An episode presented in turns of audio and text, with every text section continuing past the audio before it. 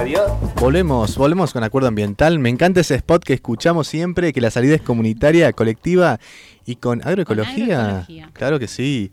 Y también, como decíamos, eh, estamos eh, empezando el segundo, esta segunda edición del bloque de literatura y ambiente. Un aplauso porque está presente el chino aquí, grande, nuestro politólogo la semana, un domingo, es bastante. Es, ¿eh? bastante. Es un récord. Para mí es un récord. Para el chino, sí, sí. Yo lo noto muy comprometido. O sea, me parece bien, me parece bien. Sí, sí, sí. Vino bañadito, ve con el pelo bien peinado. se peinó. Esta vez se peinó. Sí, sí, peinado, peinado. Eso sí. Bien. Bueno, le comentamos a la audiencia que estamos aquí con el politólogo eh, Matías García, alias El Chino.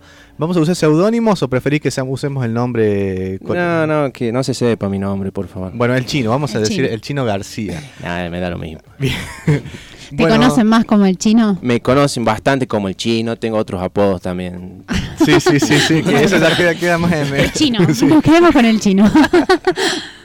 Bien, eh, bueno, eh, Chino, contanos, hoy venimos, bueno, comentamos la audiencia, eh, Chino está llevando adelante un bloque de literatura y ambiente, que bueno, el, programa anterior nos trajiste una obra, recordarle a la audiencia de qué se trató la obra. Bueno, el segmento que, al que estamos dando inicio, hemos dado inicio la semana pasada, es, trata sobre temas literarios, y las, ah, con una bajada hacia el ecologismo, ¿no? hacia el ambiente. En el primer segmento, que fue el domingo pasado, hemos hecho un análisis de una obra eh, nacional de, de, una autora nacional, Agustina... Eh, Basterrica. Muy bien, la memoria. Estuvo, atento, atento Nati. Eh, buen eh, profe, buen profe. Sí, sí, sí, sí. Eh, la, obra se titula Cadáver Exquisito y bueno, era una distopía que hemos analizado con Nati y con Lucas, muy interesante, sobre la industria cárnica, una alegoría sobre la industria cárnica y cómo el humano puede transformarse también en un producto y mercancía de esa industria al verse coaccionado por la falta de, de animales en un mundo que está completamente saturado por un, por un virus que ha, que ha colmado toda la, biosfera y ha obligado a los humanos a comerse entre ellos. Los ha transformado en caníbales, pero sin socavar su moralidad, ¿no? Transmutando esto en que el humano se transforma en una mercancía y se transforma en un objeto. Bien, justo hoy hablaba con, con familia, más que nada con mi viejo, y también me, hizo, me empezó a notar esta salida a la normalidad, un poco de lo que hablamos eh, eh, el programa anterior, que eh, bueno, la obra nos hacía pensar, nos hizo pensar, cuento a la audiencia brevemente, nos hizo pensar en relación justamente a la industria cárnica y también a, la, a esta cuestión que ya tenemos normalizada en, el consumo, ¿no? Que tiene que ver con, bueno, producimos, se produce esta forma de, alimentación, llega el plato, lo, nos comemos así. Y justamente hoy mi viejo me decía, vos sabés que me viene pasando que, me está dando pena comer eh, a estos animalitos, porque tiene ahora un gallinero, entonces le, le, da cosas, ¿viste? Porque lo empieza a, a, tener más cerca el animal y que ve que son unas gallinas inofensivas que lo ayudan con su alimentación, le, generan, bueno, le dan huevos para que pueda alimentarse de forma sana y él también las alimenta y las cuida. Entonces me contó que a partir de eso empezó a tener otra, otra sensación. Puede pasarnos de muchas formas, ¿no? Eh, y el, chino nos decía que le pasó también leyendo esta obra, por ejemplo, ¿no? Sí. Tal cual. sí, sí, al ser testigo de, de, la vida, al ser testigo de que el ser también porta en sí esa chispa vital, uno también comienza a pensar que eso que está comiendo podría ser eh, es algo que también tiene conciencia, no tiene el nivel de conciencia tal vez del humano, no tiene la conciencia intelectual, analítica que tiene el humano, pero tiene un conciencia, la vida lo, ha dotado de conciencia y es un ser de la, de, la eh, increíble gama de, de, seres que habitan y cohabitan con nosotros y por eso mismo hay que respetarlo y hay que saber que no somos uno encima de ellos, sino que somos unos con ellos. Tal cual. Eh, a mí de la obra de la semana pasada me quedó también rondando un poco esto de, esa conceptualización hacia los animales, ¿no? Como, como mercancía, que la obra en un momento lo llevaba a nuestros congéneres, ¿no? O sea, eh, que también me parece que aparte de esta extrapolación con, la industria cárnica, digamos, y con la producción de, animales como mercancía, eh, también llegaba a entrar un poco a la explotación humana, ¿no? a la explotación del hombre por el hombre y la necesidad eh, que hay de sostener esta moralidad en base a las diferencias y eh, como que el diferente, las personas ni, siquiera eran dotadas del carácter de persona, me pareció muy fuerte y eso fue lo que me quedó rondando en la semana. Bien, bueno, les recordamos que estábamos hablando de eh, la obra Cadáver Exquisito de Agustina Basterrica. Eh, esa fue la obra que invitamos nuevamente que puedan leer, que de hecho el chino nos trajo para que para compartirles. Y hoy contanos de qué se va a tratar bueno, este bloque. ¿Qué, obra nos traes para el día de hoy? bueno, siguiendo la línea de lo que estamos hablando, de todo esto, de cómo, ah, de cómo somos todo con la naturaleza, somos uno. Eh, estamos, vamos a tratar un libro que se llama El espíritu de la naturaleza, escrito por el trascendentalista Ralph Waldo Emerson. Bueno, este hombre... ¿El trascend qué? Trascendentalista. Contanos. Yo te voy a parar en cada cosa que no entienda. bueno, eh, el trascendentalismo es una corriente literaria que se fundó en Estados Unidos una corriente decimonónica, es decir, del siglo XIX, eh, que ha sido forjada por este hombre, eh, Charles Waldo Emerson, y ha tenido otros seguidores como Thoreau, eh, o Thoreau o Toreu, no sé cómo se pronuncia bien, pero bueno. Ese que tiene la H, entre la T y la, y la O. Exactamente. Walt Whitman también, otro, otro gran exponente de esta, de esta corriente. Eh, que voy a aprovechar para hacer también una denuncia pública, ¿no? Porque acá un... Empezaba el bloque haciendo una denuncia pública. Bueno. Un integrante de, que está en este estudio me tiene secuestrado un, libro de Toro ah. hace tiempo. Mira, no podés hacer esa denuncia. Es conocimiento público que hay dos clases de bobos. Exactamente. El que presta libros y el que los devuelve. Así que y no tiene cara de boba este, ¿eh? sí, sí, sí, No sé de qué estamos hablando, pero yo conozco una obra de desobediencia civil de, de que ah, me parece que está interesante. Recomiendo que, la puedan ojear también. a mí Walt Whitman también me gustan mucho las poesías que tiene, muy lindo. Mira vos. Trascendentalistas. Trascendentalistas. Los muchachos son trascendentalistas, eh, que han seguido los, o sea, han seguido la corriente que ha fundado Emerson y que el trascendentalismo, bueno, el trascendentalismo está muy ligado a la naturaleza. Los trascendentalistas eh, siguen esta corriente filosófica que ha sido fundada en este libro que se llama El espíritu de la naturaleza y que plantea en sí como como un axioma que al, intelecto o, a, la, sabiduría se puede llegar de manera intuitiva. Es decir, está muy empapado en lo que es las posiciones racionalistas de, que vienen de Kant, ¿no? porque es justamente en esa, en esa época de la filosofía, en cuando Kant separa la cosa en sí y la, el fenómeno, de lo ontológico, es decir, lo que se puede ver, los, los fenómenos, lo que se puede palpar con los sentidos, con la vista, con los oídos, y la cosa en sí, el nómeno que le, que le llama a él, que es todo eso que los filósofos se habían interrogado durante siglos, qué es la esencia de las cosas, qué es lo que está atrás de las cosas. Y Kant dice, esa cosa que está atrás, eso que nosotros no podemos ver, no podemos oír, eso es algo que, a lo que nunca vamos a llegar. El nómeno es mm parte de lo ontológico, ¿no? Los, fenómenos sí, nos podemos, lo podemos indagar en los fenómenos, pero lo ontológico nunca vamos a llegar a eso. Lo que dicen los trascendentalistas es que podemos llegar a, esa cosa en sí, a esa esencia de la naturaleza, a través de qué? De la, de la intuición, de la intuición que forma parte de nuestro ser, de nuestra esencia como humano, y de la que estamos dotados y que es una facultad que nos ha dado la naturaleza para mediar con la naturaleza misma. Es decir, que somos uno con la naturaleza. Una posición más relacional. Ajá, es una posición de, relación con la naturaleza y es una posición también eh, filosófica, si se quiere, como de, en cómo estamos parados y qué somos en este mundo. Ese vendría a ser un axioma del trascendentalismo, en donde se posiciona y de dónde parten toda esta corriente literaria, filosófica y de pensamiento que tiene su cuna en Estados Unidos en comienzo del siglo XIX.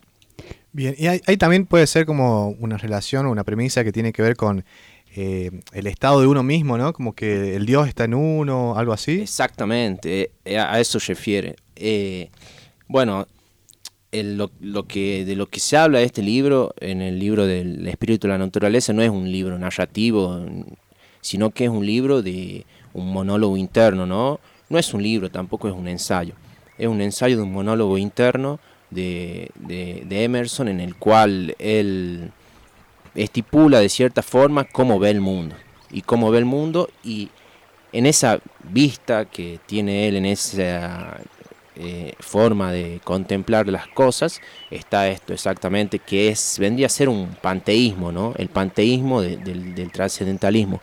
El panteísmo de decir que yo conformo conformo a Dios y Dios está dentro mío, pero no como un Dios, el Dios personal o el Dios antropomórfico, sino como un Dios que es la que nos atraviesa a todos y nos constituye a todos por igual, a, mí, a todos y a la naturaleza misma, y es ahí donde radica la, matriz filosófica de, de, esta corriente. ¿no?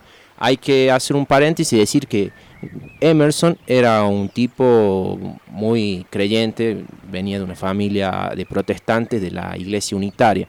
La iglesia unitaria era una iglesia protestante que se había separado de todas, bueno, una sección de todas las iglesias protestantes que no creía en la, en la división tripartita de la divinidad, ¿no? en la Santísima Trinidad como el Padre, el Hijo y el Espíritu Santo, sino que creía en esto de que era una sola, era una sola el, Dios y no, no, no estaba dividido en tres.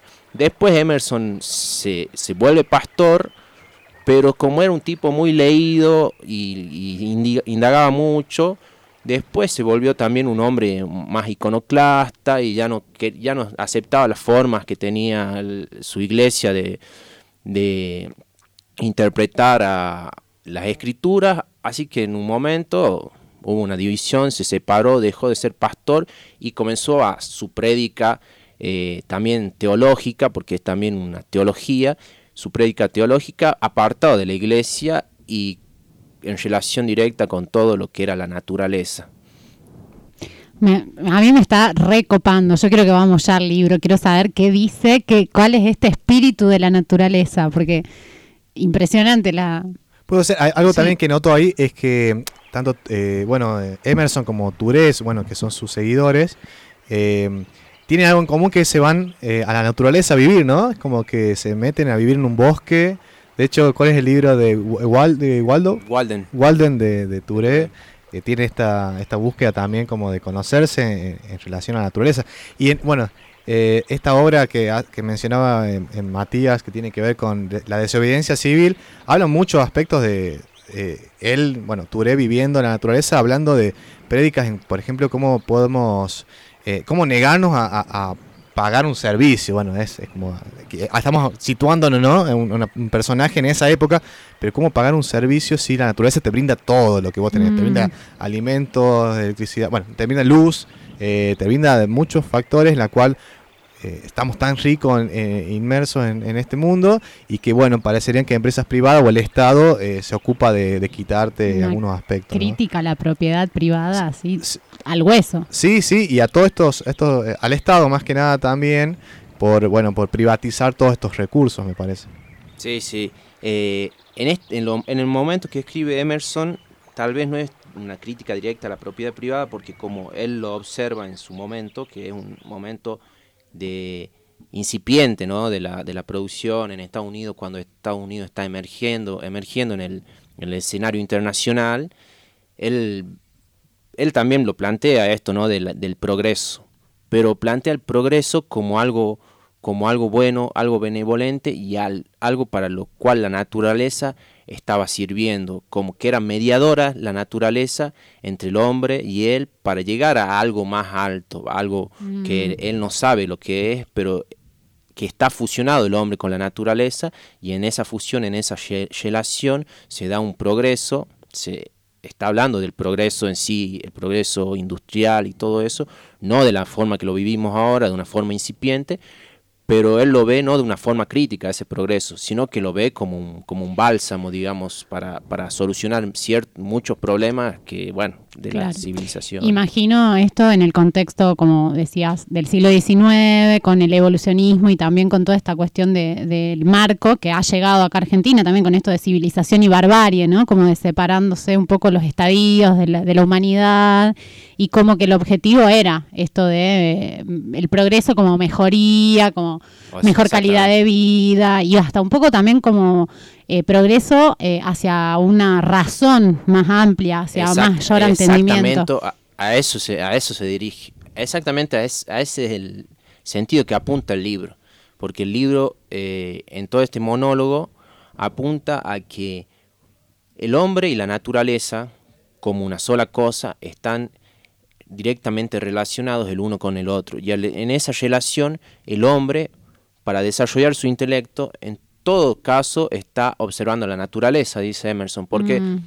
Porque, y él pone el, en, una porción del libro, pone el, ejemplo del lenguaje. Dice, el lenguaje y el idioma han nacido para representar cosas de la naturaleza. Y, en, y los lenguajes más arcaicos, más simples, son los lenguajes que hacen directamente relación a cosas que suceden en la naturaleza. Los dioses de los primeros dioses que existieron en las, en religiones politeístas o en las religiones animistas estaban directamente relacionadas con, con objetos de la naturaleza. Los dioses representaban fenómenos naturales que el humano y su razón todavía no podían descifrar y entonces eran derivados a, lo que son deidades y cuestiones teológicas, ¿no? Entonces el lenguaje está directamente relacionado a la naturaleza y si el lenguaje es nuestra piedra angular en nuestro proceso cognitivo, el humano y su racionalidad está directamente relacionado a la naturaleza. Entonces la naturaleza en sí completa es todo lo inteligible y toda la racionalidad que el hombre puede llegar a tener. Y cuando el hombre tenga una racionalidad completamente acabada es porque ha terminado de comprender a la naturaleza en sí y será fusionado directamente con la naturaleza. La naturaleza estará completamente dentro del hombre. Wow, qué, difícil, ¿eh? Recordarle a la audiencia que estamos con Mati, con el chino en eh, la columna literaria que aún no tiene nombre, eh, que es necesario recordarle también a la audiencia que le puede dar nombre a esta columna de palabras verdes, de naturaleza escrita. Eh, y, qué mejor esto de naturaleza escrita justo con el libro que nos estás trayendo, la, El espíritu, de, la espíritu naturaleza. de la naturaleza, por Ralph Waldo Emerson. Bien, perfecto. Vamos a escuchar un breve tema musical. Ya volvemos con esta columna de, nuestro querido amigo Matías García, que nos propone literatura y ambiente, literatura verde, palabras verdes. Eh, nos, pueden, nos pueden seguir escuchando aquí en Acuerdo Ambiental y ya volvemos.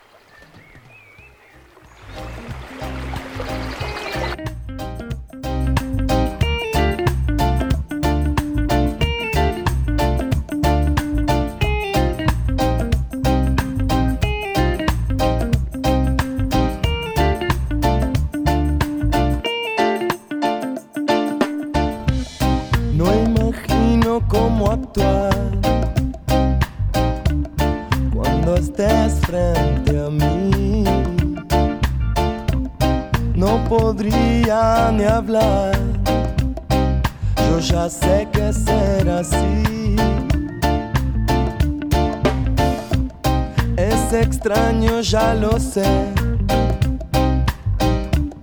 Es que extraño estar sin ti. Siempre hay gente alrededor. No puedo verte así. Alguna parte te has metido. Que no puedo dar contigo. ¿Dónde estás?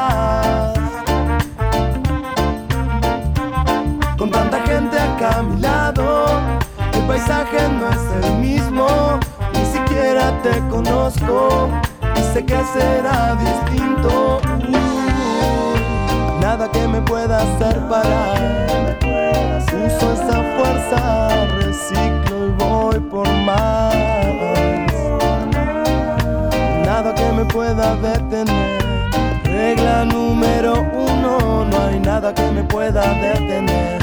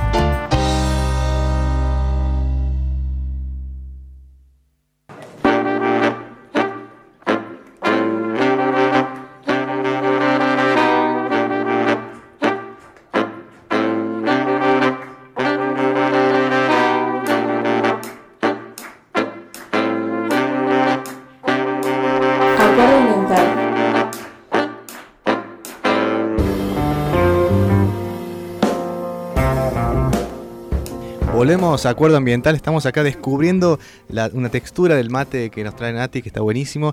Mientras escuchamos eh, esta cortina especial para este bloque, que es una cortina de Charlie, que sabemos que, que a Matías le gusta Charlie García, así que le preparamos esta cortina también. Eh, hay nombre ya, posibilidad de nombre, naturaleza escrita es el posible nombre de este bloque. ¿Qué te parece, Chino?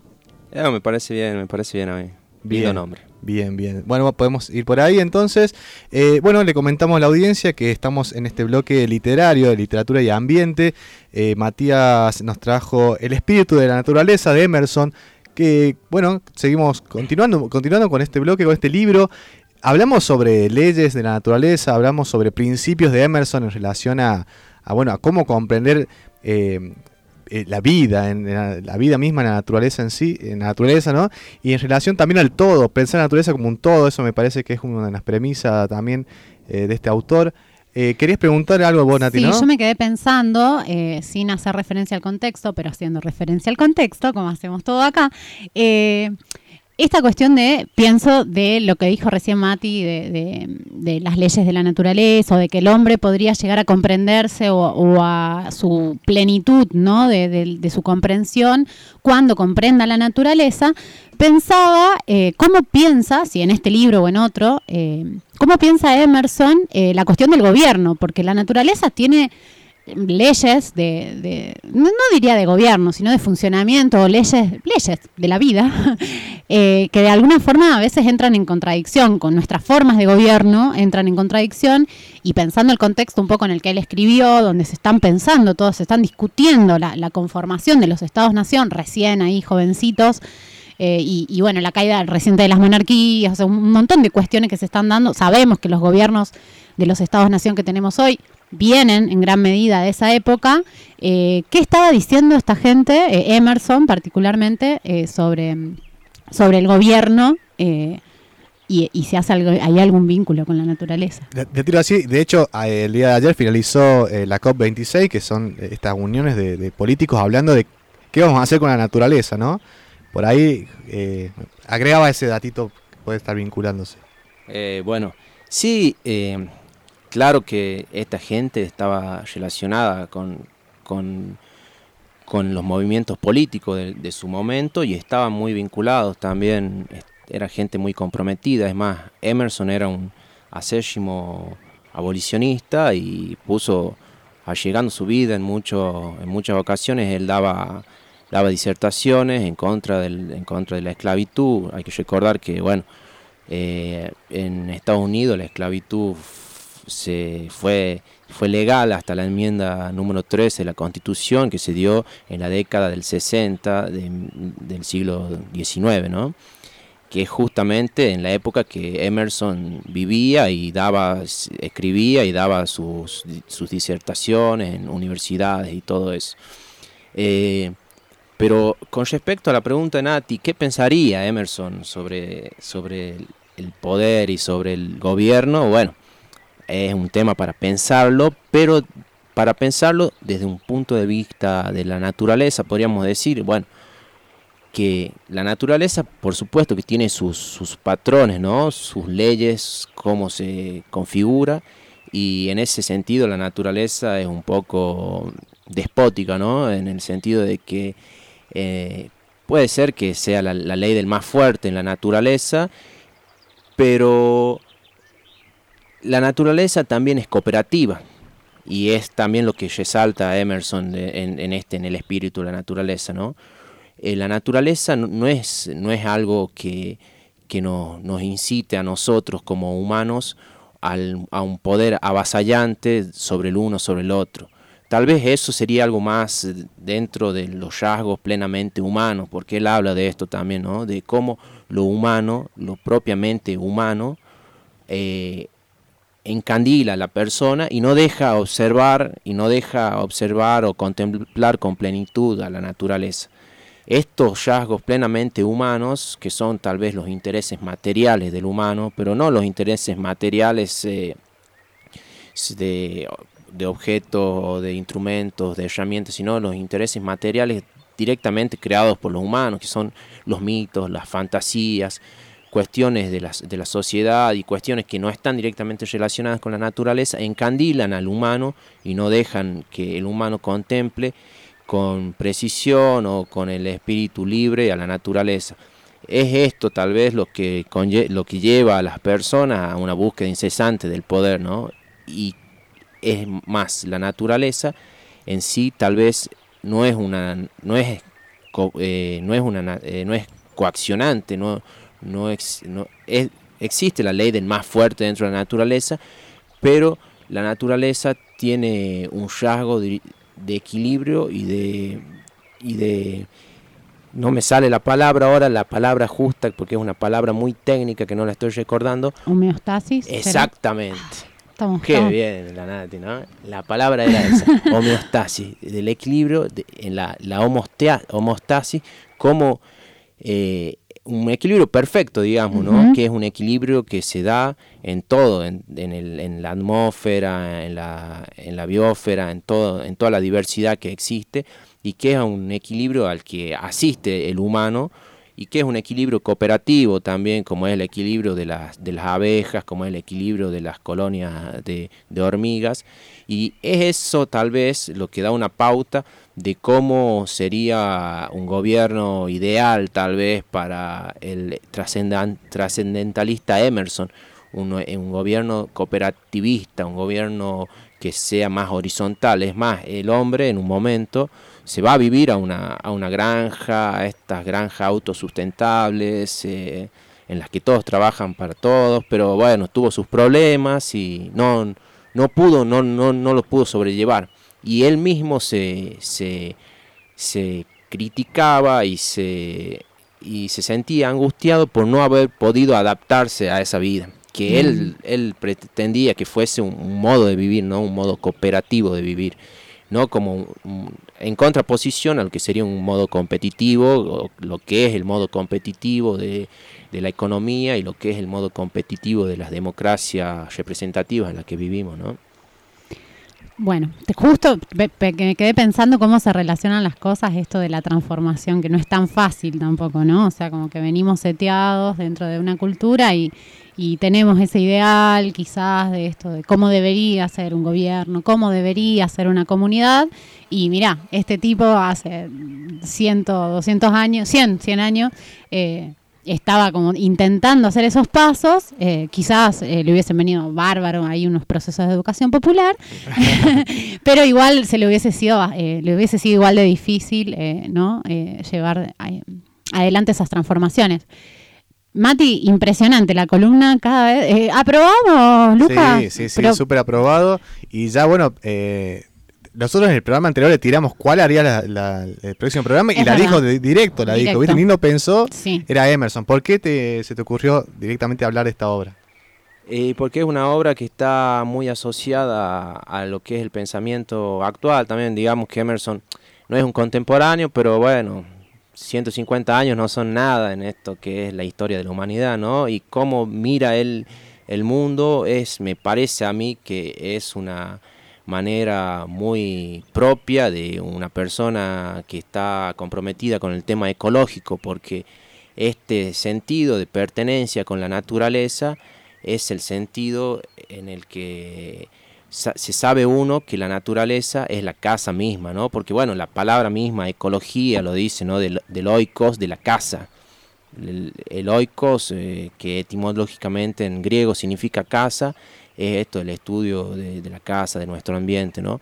Y saberse propio de la naturaleza, perteneciente a la naturaleza, es lo que, nos, es lo que funda el, pensamiento ecológico, ¿no? Por ahí capaz que es lo que está trastocado en las sociedades que no tienen una relación directa con lo natural y en las grandes urbes donde la vida diaria se, se da cotidianamente entre cemento, hierro y, multitudes de gente donde no hay una relación directa con la naturaleza.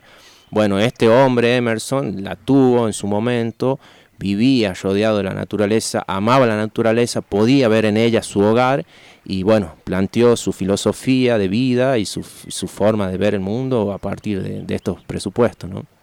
Muy bueno y muy interesante. Eh, ¿es, ¿Es para una lectura fácil? ¿Es sencilla o tiene es sencilla. No, no es una lectura sencilla. Es, no es un libro filosófico propiamente, es un libro más que nada poético. El hombre no, no se decía ser filósofo, él decía que era poeta. Muy bien. Mm, hermoso. Bien, bueno, acá pasado el bloque, el, eh, el, bloque de nuestro querido politólogo Matías García, alias El Chino, en la presentación El espíritu de la naturaleza de Emerson. Eh, bueno, gracias nuevamente, Chino, por estar presente. Te esperamos el próximo domingo. No sé si ya tenés una obra pensada o la dejamos como a suspenso y la vamos eh, promocionando. la, dejamos, la dejamos a suspenso. Bien, la vamos promocionando en la semana. Eh, bueno, gracias. Esperemos que le haya gustado a la gente. Cualquier cosa nos pueden escribir al 3834. Vamos a estar unos minutos más porque ya en breve vamos a hacer una nota a Enzo Brizuela de Asamblea El Algarrobo. Así que quédese escuchando Acuerdo Ambiental que ya volvemos. Vamos a escuchar un tema musical que nos propone ahí el operador y ya volvemos con más acuerdo ambiental. Gracias.